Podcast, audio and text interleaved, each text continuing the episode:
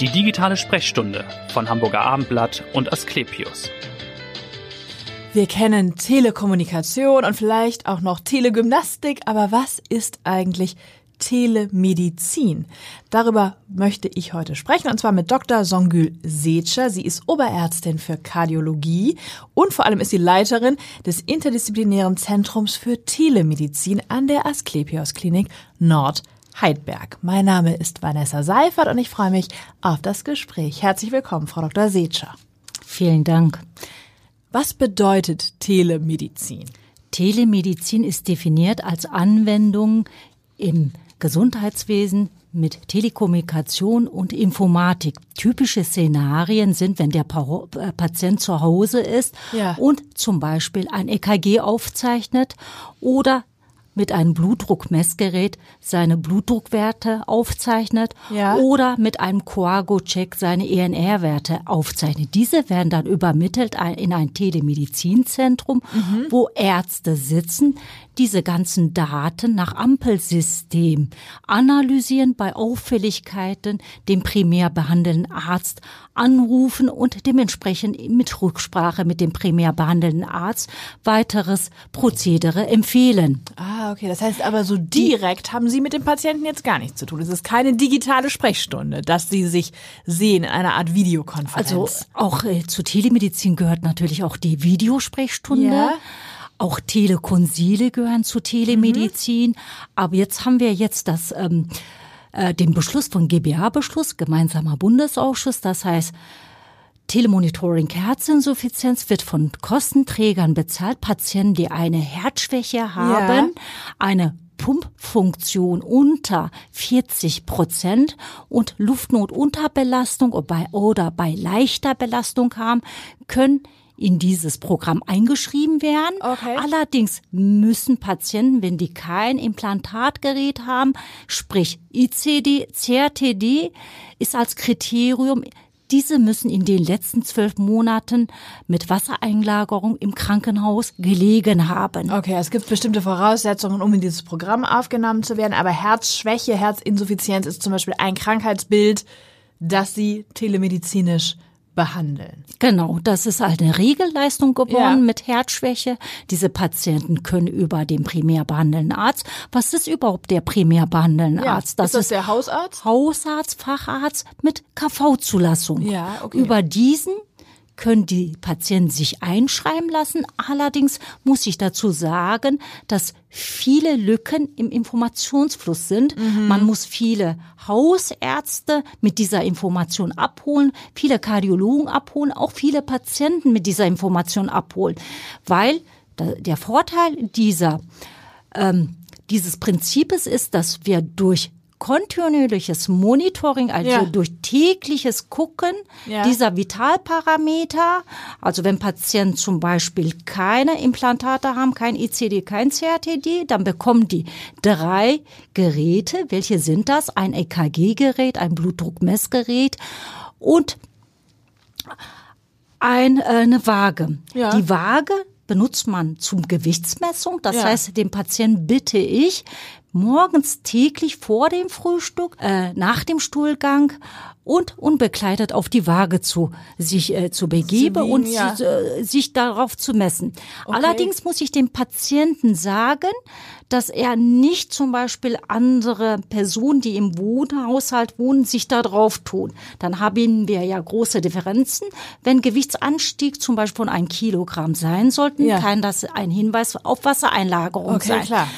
Dann rufe ich in diesem Fall, also wir haben ein Ampelsystem, habe ich ja gesagt, diese ganzen Vitalparameter werden in einer elektronischen Patientenakte dokumentiert, archiviert und dementsprechend auch an den primär behandelnden Arzt nach Ampelsystem weiter. weitergeleitet und er ist innerhalb, also muss nach diesem GBA-Beschluss innerhalb von 48 Stunden eine Rückmeldung geben. Okay. Natürlich, wenn er jetzt nicht erreichbar ist, kann ich seine Funktion übernehmen. Wir wollen ja dem Patienten nicht schaden. Nee, nee, klar. Und das Gute ist, Patienten mit Implantatdaten, auch hier machen wir eine tägliche Sichtung dieser Implantatdaten. Das heißt, wenn bösartige Herzrhythmusstörungen sein sollten, bestellen wir diese Patienten rechtzeitig ein oder wenn Batterieerschöpfung sein sollte, ja. werden die unmittelbar auch einbestellt und dementsprechend das weitere Prozedere mit dem primär behandelnden Arzt in Rücksprache eingeleitet. Nochmal eine kurze Frage zwischendurch zur Datenübermittlung. Die werden ja verschlüsselt, natürlich nach Datenschutzrichtlinien übermittelt.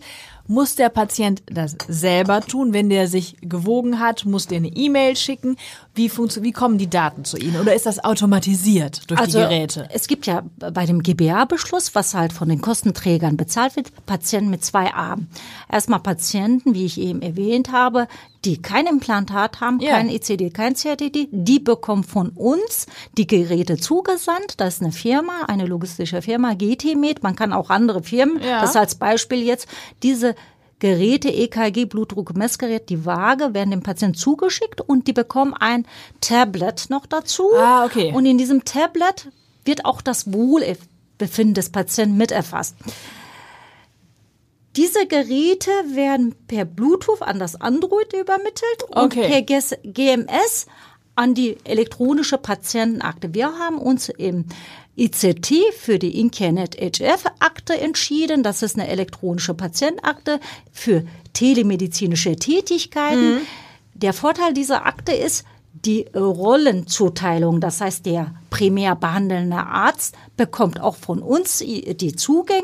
Ja, okay. Dementsprechend kann er sich in diese gemeinsamen Patienten auch einloggen mhm. und die Auffälligkeiten angucken. Ist Verstehe. ja wichtig, Klar. dass wir zusammen eine Transparenz bezüglich des Patienten besprechen und das gemeinsame. Genau. Aber wichtig ist erstmal, der Patient hat keine extra Arbeit, sondern der hat die Geräte, die verbinden sich miteinander über genau. Bluetooth. Genau. Der muss nichts händisch eingeben, Nein. sondern das funktioniert Nein. und kommt verschlüsselt, aber dann eben zu ihm Ihnen in die elektronische Akte, die genau. Sie einsehen und der womöglich der entsprechende Hausarzt oder genau. was. Genau. Bei den Implantatpatienten, die bekommen einen Transmitter oder Übertragungsgerät nennt sich das. Bei Biotronic nennt sich das Cardio Messenger. Und über diesen Transmitter, Übertragungsgerät ja. werden die Daten an die Datenbank der Implantate ähm, weitergeleitet okay. und von dort aus über Technologien zu unserer elektronischen Patientenakte. Aber das muss automatisiert. Wird, genau. Und äh, das verbindet sich allerdings, muss man dem Patienten sagen, wo der Transmitter ist.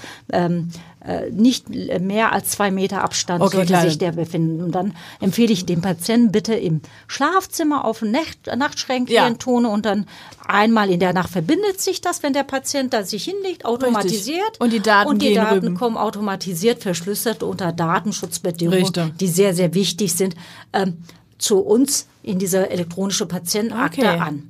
Und wie viele Patienten behandeln Sie auf diese Weise jetzt ganz aktuell in also Ihrem Zentrum? Jetzt aktuell, wir sind jetzt in der Neuphase, Startphase. Ja. Wir haben jetzt aktuell um die 30 Patienten. Mhm. Natürlich wollen wir die hochfahren auf äh, Tausende, okay. Zweitausende Patienten. Das können Sie, aber die Kapazität haben. Die Kapazität haben wir. Da ja. haben wir auch äh, dementsprechend ähm, eine Zertifiz also eine geschulte Herzfehler-Nurses. Die ist sehr wichtig, weil äh, Telemonitoring Herzinsulin sagt ja der Name, Patient mit Herzschwäche. Da muss man auch, sage ich mal, äh, spezialisierte Herzfehler-Nurses da im Einsatz haben. Wir führen auch zudem Schulungsgespräche wöchentlich. Okay. Ähm, weil das ist sehr wichtig. Warum ist das wichtig? Man muss auch mit dem Patienten dieses Programm erstmal erklären. Richtig. Was machen wir? Wie, warum nehmen Sie überhaupt Medikamente? Oder ähm, äh, auch die Bewegung ist wichtig. Ja. Egal welche Erkrankung der Patient hat, muss er sich bewegen. Das Richtig. heißt, bei herzkranken Patienten, die einigermaßen noch gehen können, ähm, empfehle ich, bitte gehen Sie sie mal 30 Minuten spazieren. Der Puls sollte allerdings nicht über 110 überschreiten. Achten Sie da darauf, mhm. weil dieses Moderate ist sehr wichtig. Oder wenn die äh, halt, sage ich mal, äh, Hobbysporttätigkeiten haben, empfehle ich Laufen, Radfahren oder Schwimmen. Okay. Auch sehr, sehr gut für herzkranke Patienten. Mhm. Aber es gibt viele, weil sie wissen, äh, Patienten ab über 60 oder 70, je älter die Patienten werden, desto höher ist halt die Rate, dass die an Herzschwäche leiden. Richtig, ja. Und ähm, auch multimorbide sind, nicht nur Herd, also nicht nur die Herzschwäche haben, die sind Diabetiker, Richtig. die haben eine PAVK, andere Erkrankungen und daher, wenn die auch sich gar nicht bewegen können, sage ich, machen Sie einfach Greifübungen oder machen Sie Streckübungen Ja. von Ihrem Bein. Ich mache wirklich eine angepasste Bewegung, je nach Status des Patienten. Bewegung ist also das A und O. Dadurch Ja. kriegen wir auch die Blutfette runter, auch den Blutdruck runter ohne Ja. Medikation. Auch die Ernährungsempfehlung. Zum Beispiel empfehle ich unserem Patienten, trinken Sie 50 Milliliter Granatapfelsaft. Das tut auch äh, den Blutfetten gut und auch den Blutdruck geht es normal Okay. runter. Auch frage ich zum Beispiel in den Schulungsgesprächen, wie ist der Stuhlgang? Wenn die, viele Patienten sind multimorbide, ab 70 Haben also mehr- höher, nehmen auch, sage ich mal, analgetische Medikamente, morphinhaltig. Und da neigen die dazu, dass die halt auch Verstopfung haben. Okay. Da sage ich, sie können statt Makrogul auch mal, also wenn es äh, Medikamente äh, sind, Medikamente sind und ähm, äh, jetzt nicht gravierend äh, ist, sage ich, nehmen Sie auch Rizinusöl. Das sind halt natürliche Sachen. Äh, dementsprechend frage ich täglich, ne, klopfen Sie Ja. auch mal auf Bauch, ist da viel Luft, wie war der Stuhlgang jetzt danach?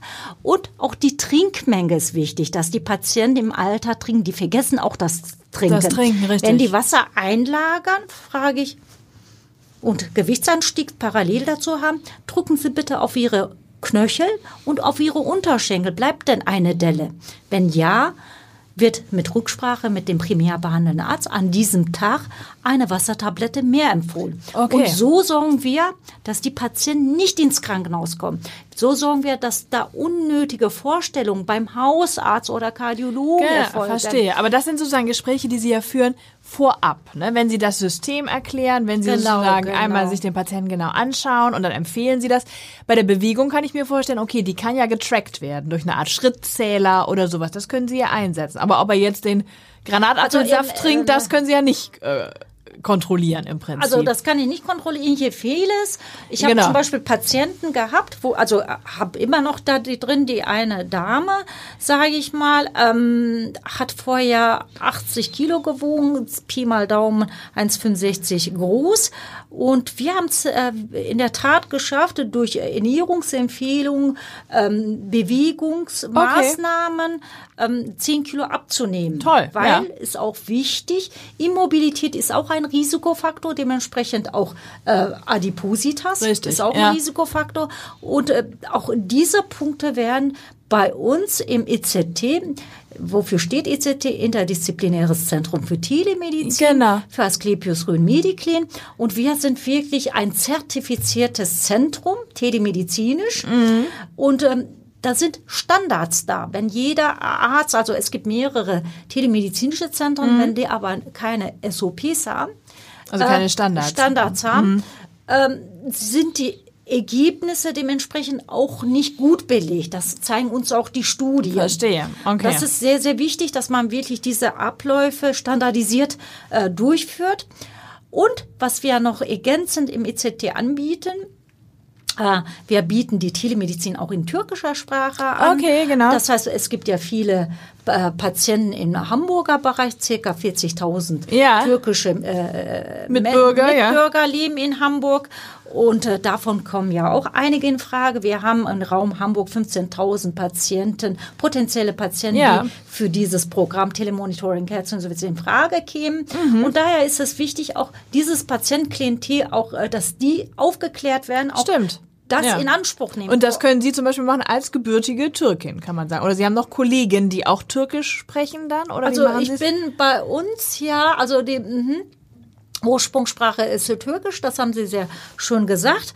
Im Team werden wir, haben wir auch eine Hardware, äh, Nurses, die auch Türkisch sprechen kann, auch Ukrainisch. Auch haben wichtig wir in auch, diesen weil Zeiten, jetzt ja. aktuell, Sie kennen die Kriegsbedingungen Richtig, und da mhm. wollen wir auch den ukrainischen Mitbürgern maximal helfen. Okay. Äh, es sind zwar nicht viele, die, sage ich mal, im älteren Bereich Herzschwäche haben, trotz allem ist das ein wichtiger Punkt, in deren Sprache das anzubieten. Okay. Bei den türkischen Mitbürgern macht das deswegen auch sehr viel Sinn, kann ich sagen. Also Patienten ab über 60, das sind meistens Patienten, die auch Rentner sind, Mhm. die leben sechs Monate zum Beispiel in der Türkei. Okay. Mm. Und daher können die, wenn die Implantatpatienten sind, ihre Transmitter mitnehmen. Okay, und können das ja auch von dort und aus. können von dort aus auch äh, das Ganze beobachtet werden beobachten und machen. Genau. Sie haben ja die Vorteile schon ein bisschen angedeutet. Ein Vorteil ist, dass es im Grunde eine Prävention ist, dass sie natürlich auch verhindern, dass Menschen ins Krankenhaus kommen oder zu spät vielleicht zum Hausarzt kommen.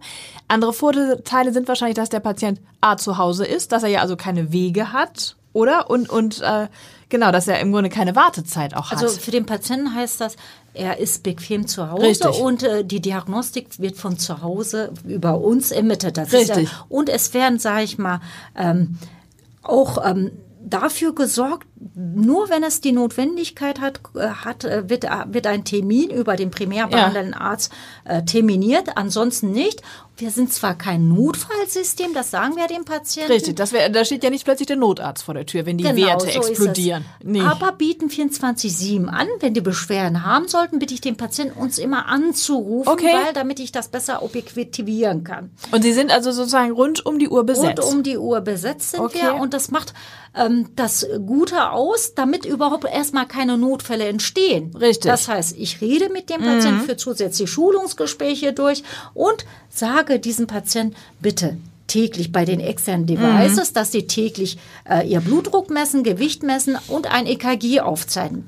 Die EKG-Aufzeichnung dient dazu, dass Arrhythmien, das heißt Herzrhythmusstörungen, zeitnah ermittelt werden.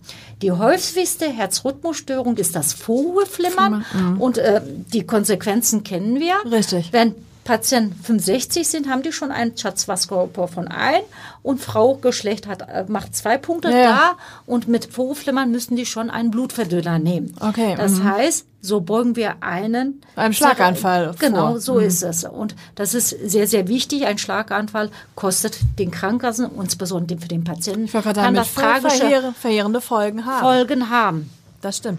Kurze Frage noch zur Telemedizin. Hat das zugenommen in Zeiten von Corona?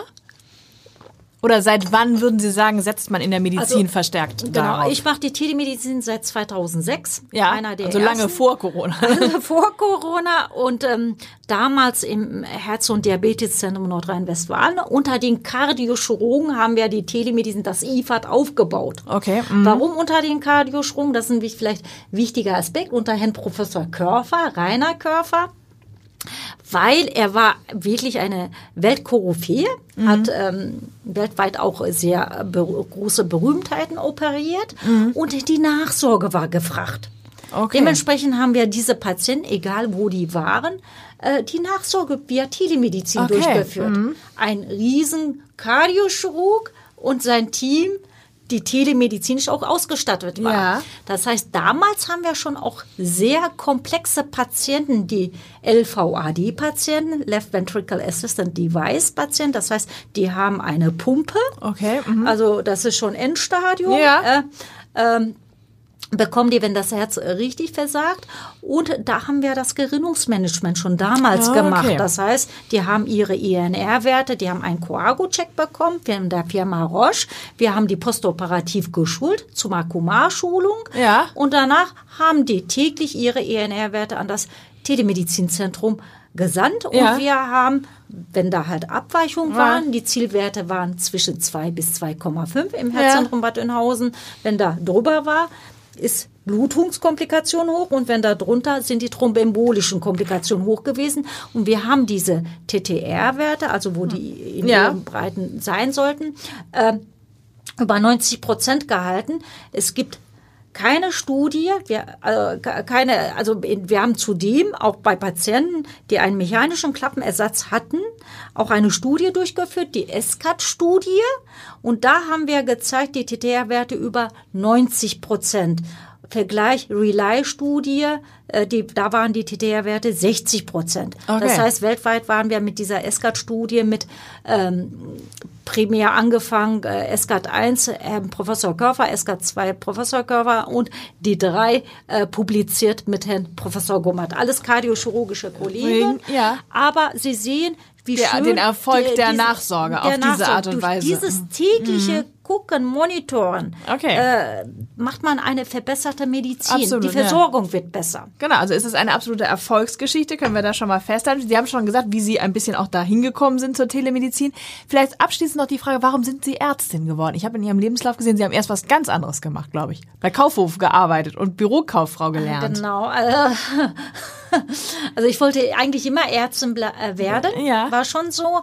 Allerdings, ähm, ja, die Ehe kam, ich habe sehr früh geheiratet und äh, mein Ehemann war jetzt kein Freund von Karrierefrau. Okay. Da will ich jetzt nicht mehr eingehen. Nee, muss man nicht mehr ins Detail gehen. Haben wir, genau, genau aber das war der Grund. Nach meiner Scheidung habe ich das Abitur nachgeholt. Oh, und haben Sie sich Ihren äh, Traum verwirklicht. Genau, genau, genau. Toll. Genau, das war der Grund. Und seit wann sind Sie in Hamburg? Sie haben ja schon gesagt, Sie waren lange in Nordrhein-Westfalen, haben genau. auch dort studiert, glaube ich, ne? Ja, in Bochum genau, und genau, Bonn. Äh, genau. seit wann sind Sie in Hamburg? Ich bin seit äh, 16. August 2022 in Hamburg. Ah, also noch relativ es frisch. Ist, äh, ja. jetzt das vierte telemedizinische Zentrum, welches ich aufgebaut okay, habe. Ja. Also ich habe viel Erfahrung hinter mir. Mhm. Das IFA hat damals unter Herrn Professor Körfer, ja. äh, einer der ersten Zentren äh, in Deutschland aufgebaut, auch zertifiziert, federführend auch über meine Person. Dann das Westdeutsche Zentrum für angewandte Telemedizin, auch mit Herrn Professor Körfer. Okay. In Duisburg, da war natürlich Dr. Körtke leider verstorben, der war auch immer mit dabei. Das mhm. war der Leiter, ähm, denn der Oberarzt der Kardiochirurgen. Ja. Ähm, nach äh, Tod Dr. Körtke musste ich mich dann umstrukturieren. Dann habe ich das ähm, äh, die, die Deutsche Telemed in Buchen mit aufgebaut. Okay, und jetzt? Und jetzt ist es das vierte Zentrum hier. In der schönsten Stadt Deutschlands. In der schönsten Stadt Deutschlands. Letzte Frage, was tun Sie, wenn Sie nicht in der Klinik sind? Also ich mache viel äh, Sport, muss man machen. Das ist ja sehr wichtig. Stichwort Bewegung. Ja. Schlecht, wenn ich es nicht mache. Ja. Also viel Laufen, Radfahren und... Ähm, die Stadt erkunden. Äh, die Stadt und viel halt Kultur, Museen etc., Musik, klassische Musik anhören. Und das beruhigt auch einen, finde ich. Wunderbar. Vielen Dank, dass Sie da waren und so wunderbar aufgeklärt haben über die Telemedizin und die Erfolgsgeschichte dahinter. Und hören Sie gerne wieder rein in die nächste digitale Sprechstunde. Vielen Dank. Danke auch.